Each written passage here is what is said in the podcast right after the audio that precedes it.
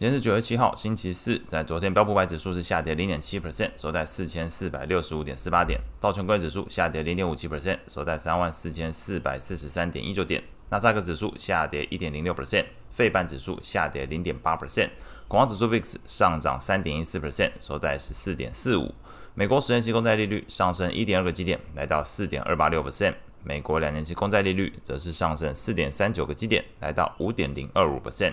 美元指数上涨零点零四 percent，基本持平，收在一零四点八五。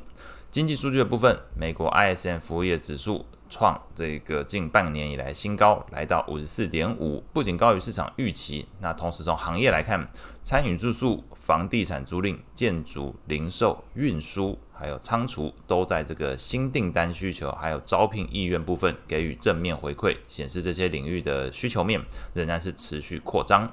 美股的部分，连续八个月处在扩张阶段的这个美国 ISM 服务业指数，基本上透露出美国的经济相对稳健的一个情况。美债利率再度走高，对股市评价面带来压力。另外，市场的焦点是放在苹果的两则负面消息上面。第一则，首先是传出中国政府禁止高层官员在工作的时候不得使用 iPhone 和其他外国品牌设备，连带进出这个办公室都不允许带进去。那第二个消息则是华为新推出的五 G 手机在中国热卖，那市场是开始担心会不会侵蚀 iPhone 的市占率，那使得两项消息综合起来，昨天苹果股价是大幅回落，跌幅超过三点五 percent，直接拖累科技股表现。整体盘面上，小型股跟价值股昨天是相对抗跌，罗素两千、标普等权重。还有这个标普价值股的 ETF 跌幅都在这个零点三七 percent 以内，那相对于标普白指数，昨天是修正零点七 percent，跌幅是相对来说比较轻。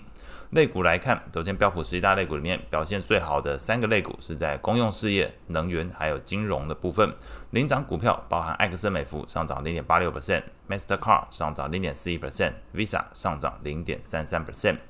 表现比较差的三个类股是落在科技。非必需消费，还有健康照护。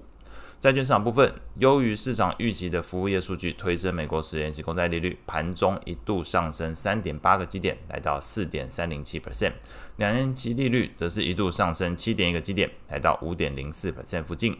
官员谈话部分费的波士顿分行行长柯林斯是表示，目前的利率水准之下，官员需要保持耐心，根据经济数据决定下一步行动。他表示，虽然知道利率可能已经接近，或是已经达到了这个见顶的一个情况，但是费德仍然有可能进一步收紧货币政策。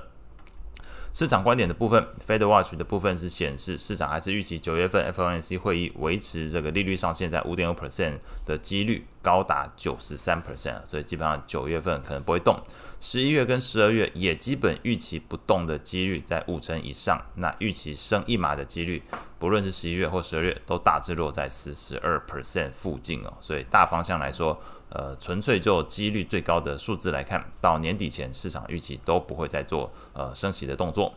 那所以，即便这个美国经济数据持续好转，那公债利率有所提高，但是我们观察到，投资人似乎不认为 Fed 还会单方向的持续升息来对抗通膨。那或许。已经反映出这个市场的观察重心来到了这个失业率跟劳动参与率的一个变化。美国八月份的失业率是上升到三点八 percent，这之前的讯息已经知道的，那是创这个二零二二年二月以来的一个新高。那主要是受到劳动参与率上升、薪资增速放缓所导致。所以目前市场可能是采用呃失业率、劳动市场的数据为主，反而不是在以这个 Fed 的官员。针对于未来经济数据的一个观点去做最主要的踩出去的这一脚，反而是主要是看劳动市场的一个变化。在昨天美国债券型 ETF 的变化来说，呃，投资等级在 ETF LQD 下跌零点一 percent，高收益在 ETF HYG 则是下跌零点二四 percent。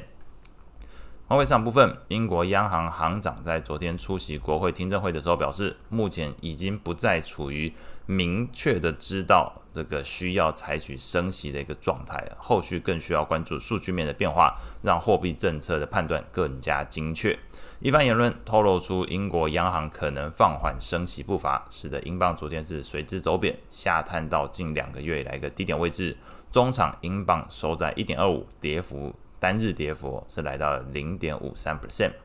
那后续即将公布的经济数据，今天是欧元区的第二季 GDP 终值，那观察一下是不是真的如市场所担心啊，这个欧元区的经济持续疲弱的一个情况。那以上是今天所有内容，我们下次见。